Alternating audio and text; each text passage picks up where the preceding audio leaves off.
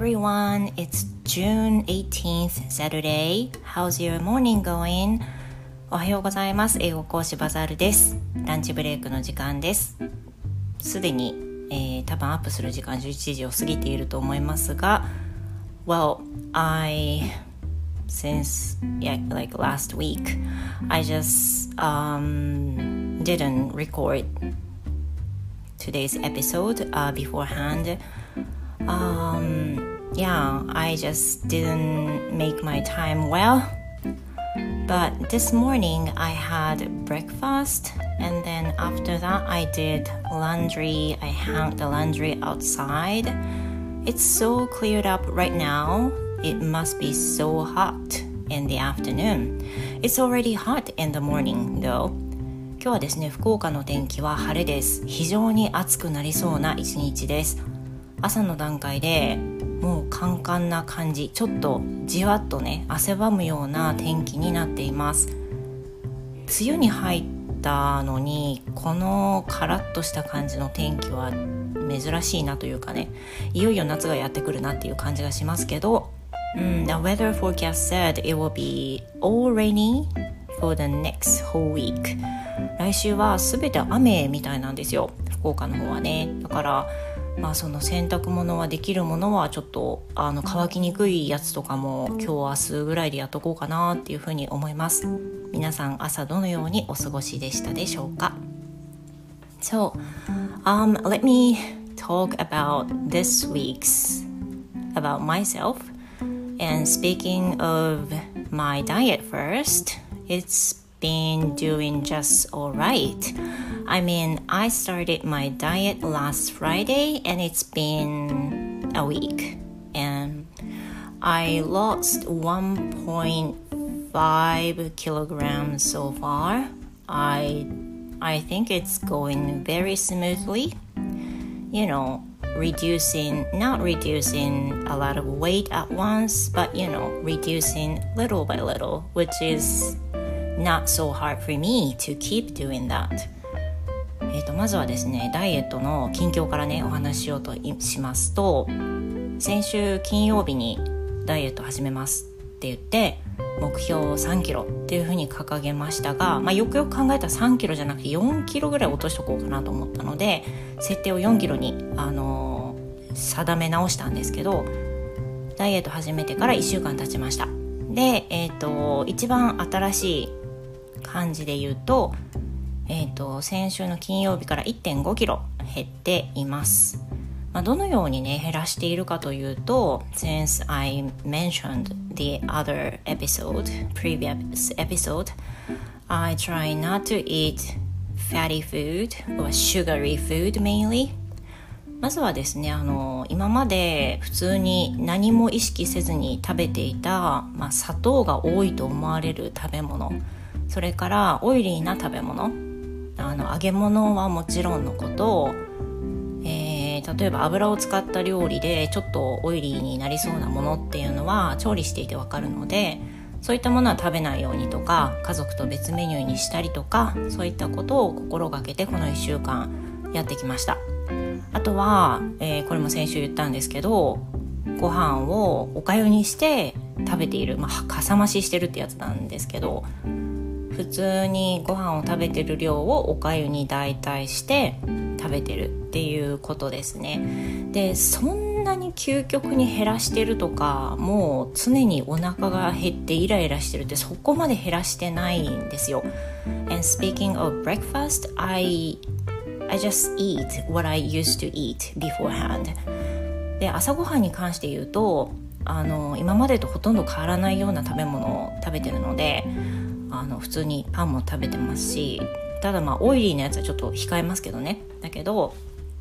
ほとんどあの変わりないメニューを食べていて昼と夜に意識して変えているっていう風な感じで今1.5減ってます。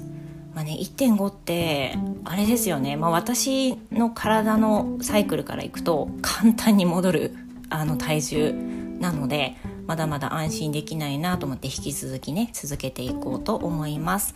ただあの我慢しすぎて辛いっていう状況ではなくて割とスムーズに進んでいるような気がするので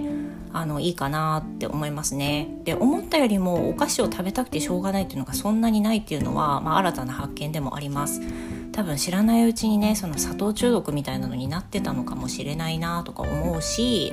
今まではその何も意識しないでカフェオレを何杯も飲んでたとかねそういうのあるのであのそういった意識の違いも大きいのかなというふうに感じています。Well, um, that's all for my current status for this week. 皆さんはね食生活どのようにあのなってますでしょうかうまくいってますか少しずつ体重が増えてきたなっていう方はねこれを機に一緒に減らしてみませんか Yeah and one more thing about the Stand FM でもう一つはですねスタイフについて話したいことがあって Just yesterday I got the responses from some listeners that uh, they put some likes on my very previous post, very, uh, you know, post in the past. And I didn't have any idea why that was happening. And that was because one of my followers, one of my followees, you know, we were mutual followers, and one of the uh, listeners could recommend my previous post about reading out loud English poetry. Uh, it's not poetry, English lyrics, English lyrics. Yeah, uh, of 嵐。でもう一つはスタイフについて話したくてつい昨日のことになるんですけれどもあのずいぶん前にね配信したものなんですが私先日嵐のあの歌を朗読したんです英語で。で、えーと、その過去の配信に「いいね」が結構ついていたのであれどうしたんだろう何かあったのかなっていうふうになんだろうなと思ったんですけどその後すぐにスタンド FM で相互フォローしている「えー、もこと気分転換」っていう番組名であるセラピストのもこさんっていう方がねいらっしゃるんですけれどもその方がその嵐の英語朗読のことを紹介してくださっていて番組の中で。でそれから貼っていただいたリンクに飛んで私の朗読を聞いていただいた方が「まあ、いいね」を押してくださっていたっていうことが分かったんですよ。まあ、感謝しきりですよね過去の配信を紹介していただいたことで他の新たな人今まであの聞く予定がなかった人に聞いていただける機会があるっていうのはすごくありがたいことだなって思いますよね。でそれと同時にそのスタイフスタンド FM はね始めてもう1年経ったんですよ。5月の末に第1回目を配信してそれから1年経ったわけなんですけれども最初はねそのスタイフも、まあ、基本的にあまりフォローはせずにただ自分の配信したいことを、まあ、お話のスピーキングの練習として始めてるわけだからそれを配信できればいいっていう風な視点だったのでほとんどそのフォローしてる方がいなかったんですよね。でもある時を境にその英語赤の方を、まあ、フォローし始めて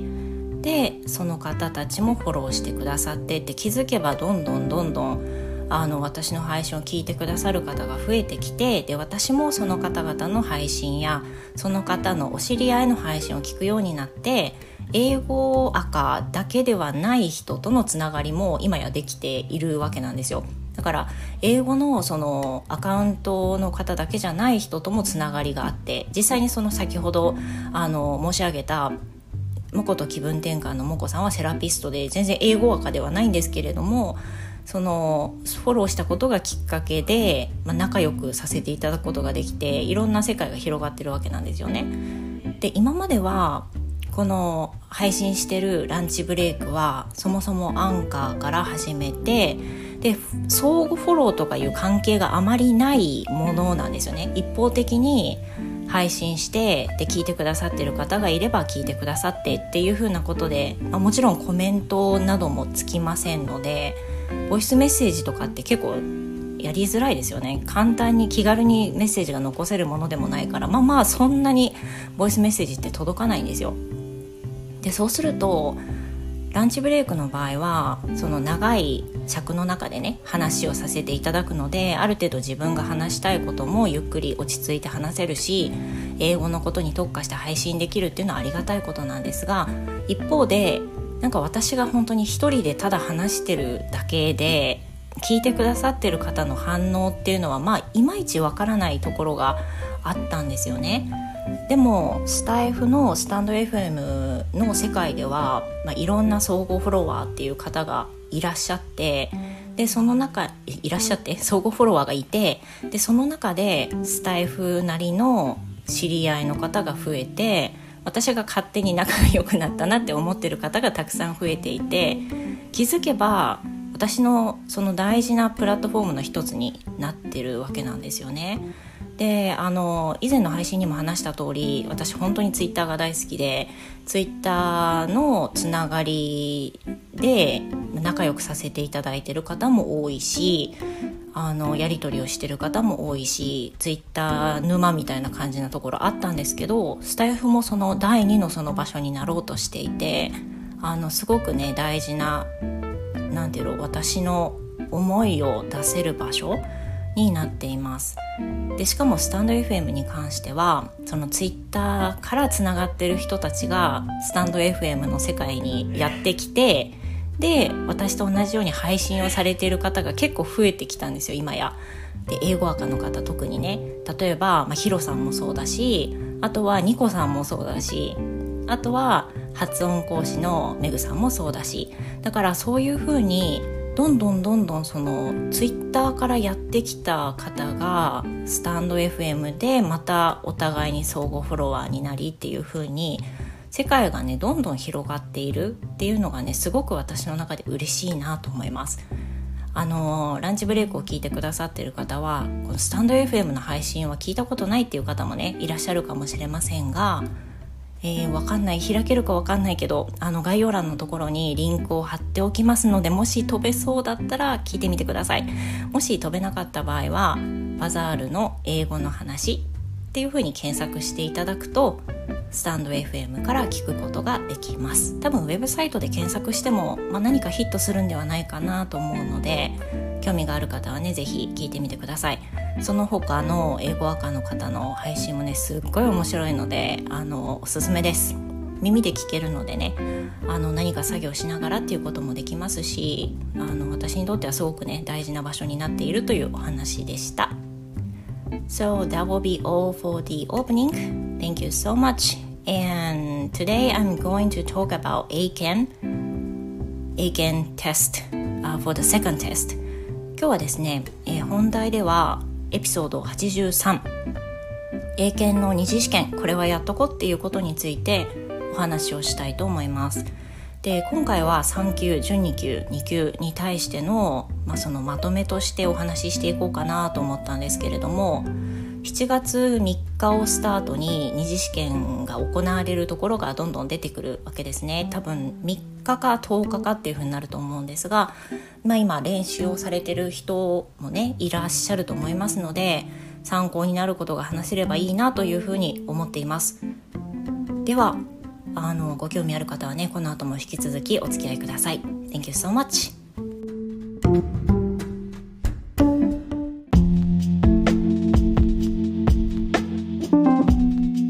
Thank you very much for staying with me. My name is Bazaar. 皆さん引き続きお付き合いいただきましてどうもありがとうございます。英語講師バザールです。今回はエピソード83回目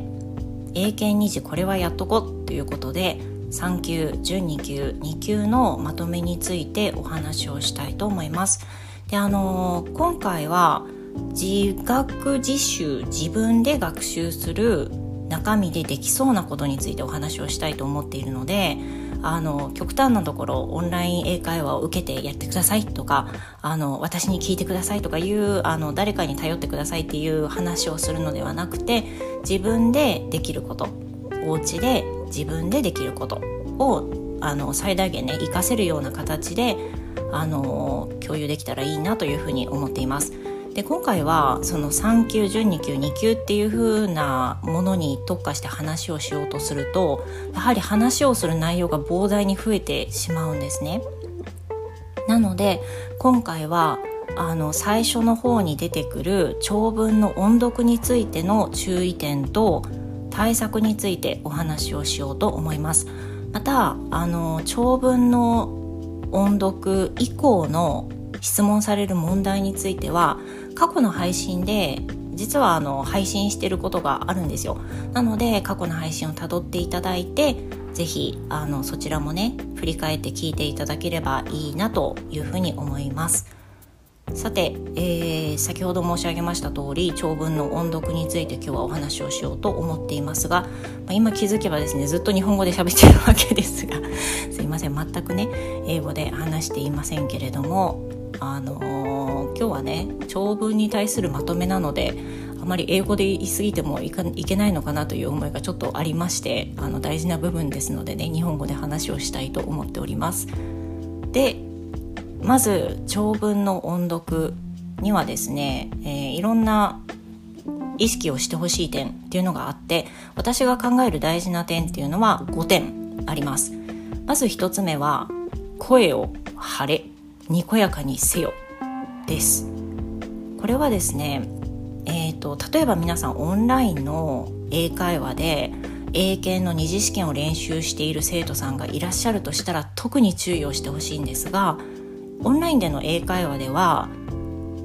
通常そのヘッドセットをしたりあとはイヤホンをしたりまたはパソコンに向かって話しかけたりしているので多少声がちっちゃくても聞こえる部分があると思います。ただ実際の面接の場ではそういったものを使って面接をするわけではなく実際に対面で試験官の前に座って音読をし質問に答えるっていう状況になりますよね。当然距離が空いています。なので声が相手方に聞こえないと話にならないです。声をしっかりと出して、まあ、できればお腹から出してね腹式呼吸みたいにお腹から出してで英検の二次試験には態度点アティテュードっていうね点数があるので態度点で落としたらめちゃくちゃもったいないですよ。これは英語できるできない関係なく笑顔でいれば絶対取れるやつなんでにこやかにして態度点で落とすことがないようにまずは気をつけましょ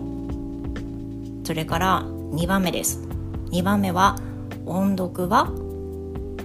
聞こえる声で読む。これちょっと1とかぶりましたね。この1の声を張れの方は多分あれですねあのうんとアイスブレイクの段階ですね。態度点を見極められる最初の声かけの時。試験官は割と今日の天気だったりどうやって来たか朝ごはんは食べましたかとかいろんなことを聞かれます。例えば、えーと、試験官だったらこういうことを聞いてくると思います。Hi, how are you? What time did you wake up this morning? What time did you go to bed last night? Did you have enough breakfast? What did you have for breakfast? などなどですね。or How did you get here?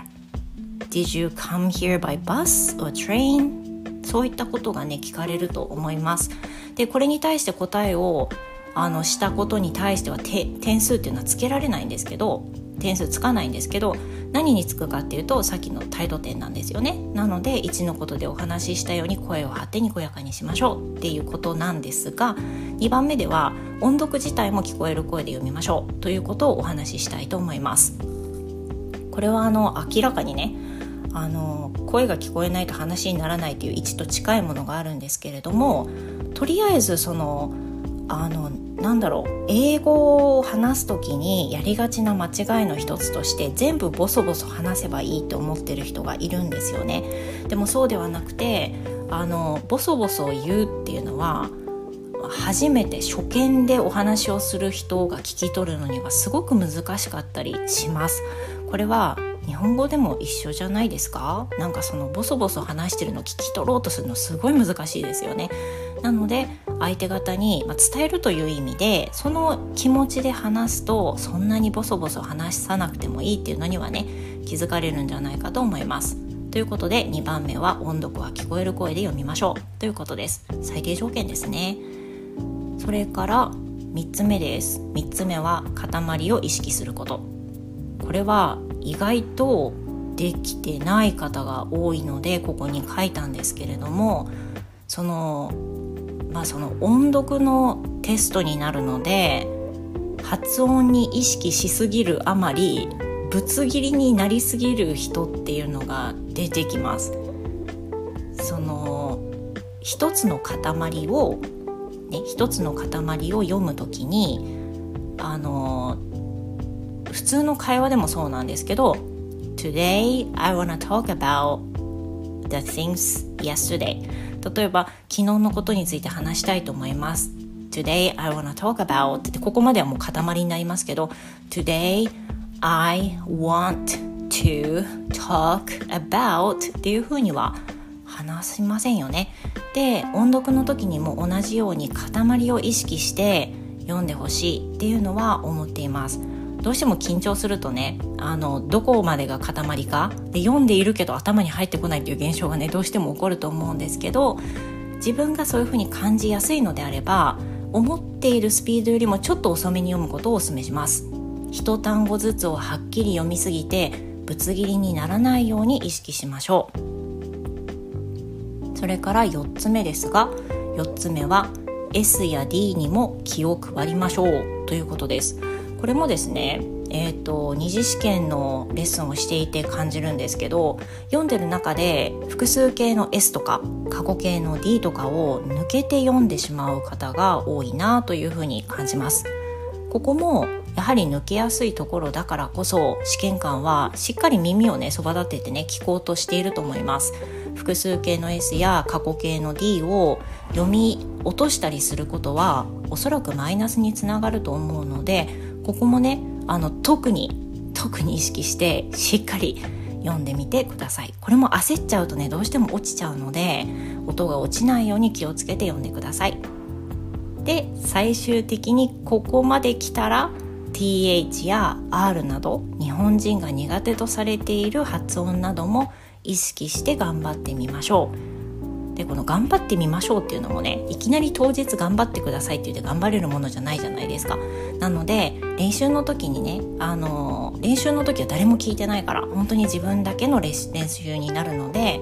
自分が苦手だなって思う単語などはまあ印をつけたりして何回も何回も発音して苦手な部分をなくすようにしていくといいと思います以上5つがね長文を読む中でぜひ気をつけてほしいことです。一回おさらいしましょうね。1つ目が声を張れ。にこやかにせよ。態度点で落としたらもったいない。っていうことです。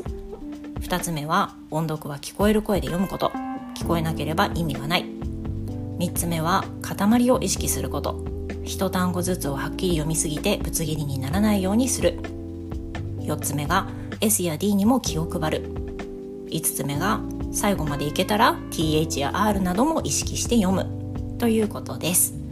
他にもあるかもしれないんですけれども私がオンラインレッスンで生徒さんの英検の二次試験の練習をしていて思うことを何かあるかなと思ってね書き出してみたのがこの5つです。その英語の力もあって発音も綺麗なんだけどとっても声がちっちゃくて聞こえづらいとかねとても惜しい生徒さんもたくさんいる中で感じたことなので是非意識して練習してみてください。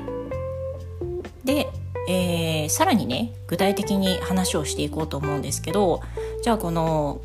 朗読この音読？朗読じゃないね。音読。音読の部分長文の音読のパートをどうやって伸ばしていくかなんですけど自分で学習する自学でできることは何かについて話していこうと思うんですがまず1つ目は基本的なことなんですけど音読は何度も何度も読んでほしいということです。これ結構じゃあ何回読めばいいんですかって聞かれるんですけど本当に人によります全く読めない人は5回ぐらいじゃ絶対足りないしあのなのでどのぐらいまで読むかって言ったら自分がスムーズに読めたっていうふうに自信を感じるまでは読んでください。でこれだとねじゃあ3回か4回読んだらうん OK って思うかもしれないんですけどここでもう一つね課題を出すとこれをこの音読を人様の前で一教室ぐらいの人がいるとしてね人様に発表するっていうつもりで読めますかっていうレベルまで来たかどうかを確認してください。例えば私なんかそうですけどあの一教室ぐらいの人がいる前で何か例えばこの長文をね皆さんに読んでくださいって言われたら絶対下読みはしますよね。で簡単なやつだと分かってても下読みするし何回も読むと思うんですけどこれを基準として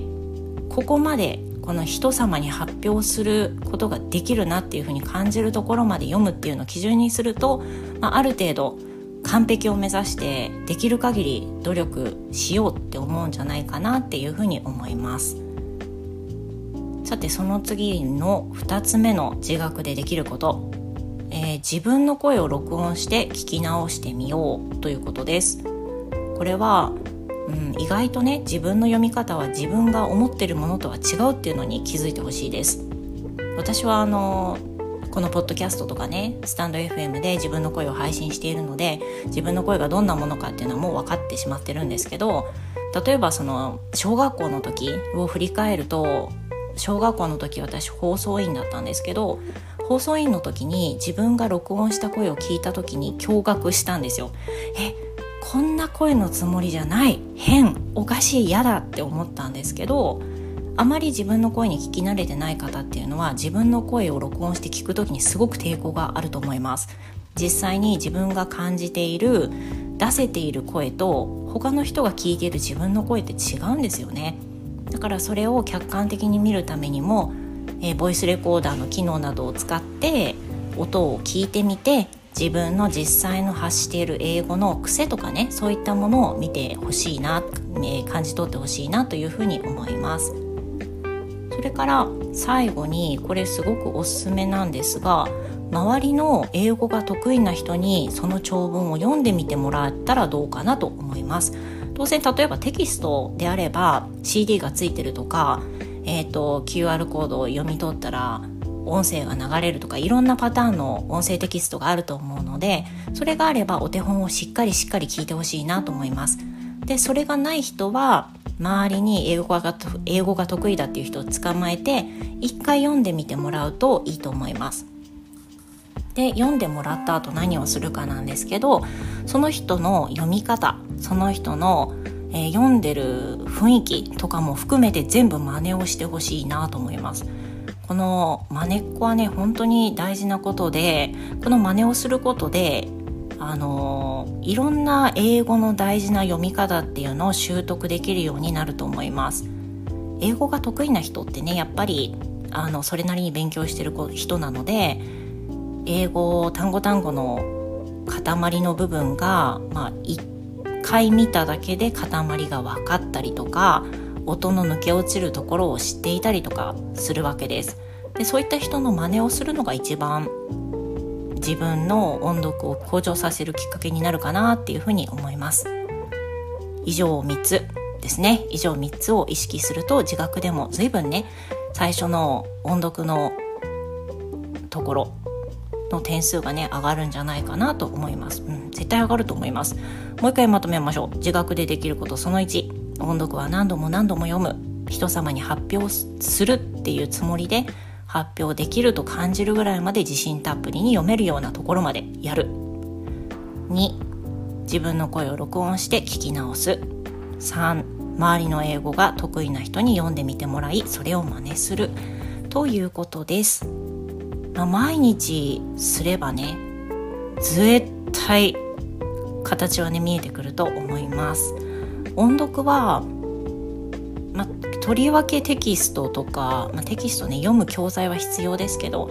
あの過去問とかをね検索すると画像検索とかでもたくさん出てくるので本当に例えば今聞いていただいてる日にちがねもう2時までほとんどないっていう風な人がいるとしたらあのネットなんかで調べてもらうと例えば二次試験準2級とかで調べてみるとね画像とかであのスクリプト出てきたりするのでそういったものを読んだりするのもいいかなと思いますね。とりあえず諦めないことあの毎日やることで、えーと、曲がりなりにも今までその英検2次の対策を教えてきた講師が考える対策でもあるので皆さんが間違いやすいところっていうのはね分かってるつもりです。ぜひあの意識してそちらを練習してもらうといいかなというふうに思います。皆さんがねいい結果で2次が終われることをお祈り申し上げますさて、えー、以上になりますが英検の二次試験でやっぱりね落としたくないっていう気持ちはありますよねせっかく一時受かったんですからねだからできる限り何回も何回も声に出してでそれ以降の質問の問題の練習も基本的に何度も練習するっていうことが大事になります。詳しくはね先ほども言いましたけど過去の配信に細かい質問の対策などについても話しているので是非聞いてみてください、えー、この英語赤に関しての部分でフルで日本語で言ったの初めてじゃないかな。でも対策ってねやっぱり母国語で全部聞きたいんじゃないかなと思うのでね今回は日本語で話しました。そして、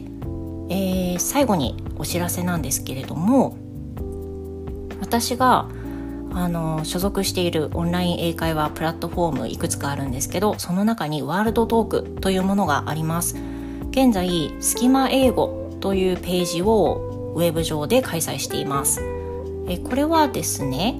WeClip というプラットフォームの中にスキマ英語というページが入っているんですがこれはワールドトークの講師がいろんな視点から英語学習にちなんだ投稿をしていますので是非読んでみてください。発音の話だったりとかあとは語彙に関してとかあと留学の話とかいろいろ英語に関するいろんなジャンルについて、えー、私よりもずっとずっと優秀な講師の方々もたくさん投稿していらっしゃいます。で私も私自身もワールド講師メーガンとしてたまに記事を書いていますのでよろしかったらそちらも読んでみてください。最後ちょっとしれとね告知しちゃいましたけれどもあのすごくね是非本当にあの英語学習してる人には実りあるページだと思います。是非一度開いてみてください。So that will be all for today. I've been talking in Japanese only this time on the latter part. Um, I hope you also enjoy this program too. 今回はね本当に日本語メインで後半話しましたけれども、えーと、英検を対策として考えている方の糧になれば、まあ、非常に嬉しいです。これこういうのは出し惜しみしてもしょうがないんでね。知識はなくならないんでぜひぜひ参考にしてあのできる限り皆さん頑張っていただけたらと思います。So I think that will be it. Thank you very much for listening, you guys. I hope you have a wonderful weekend. and see you in the next episode それでは週末良い2日間ですねお過ごしくださいバザールでした See you next time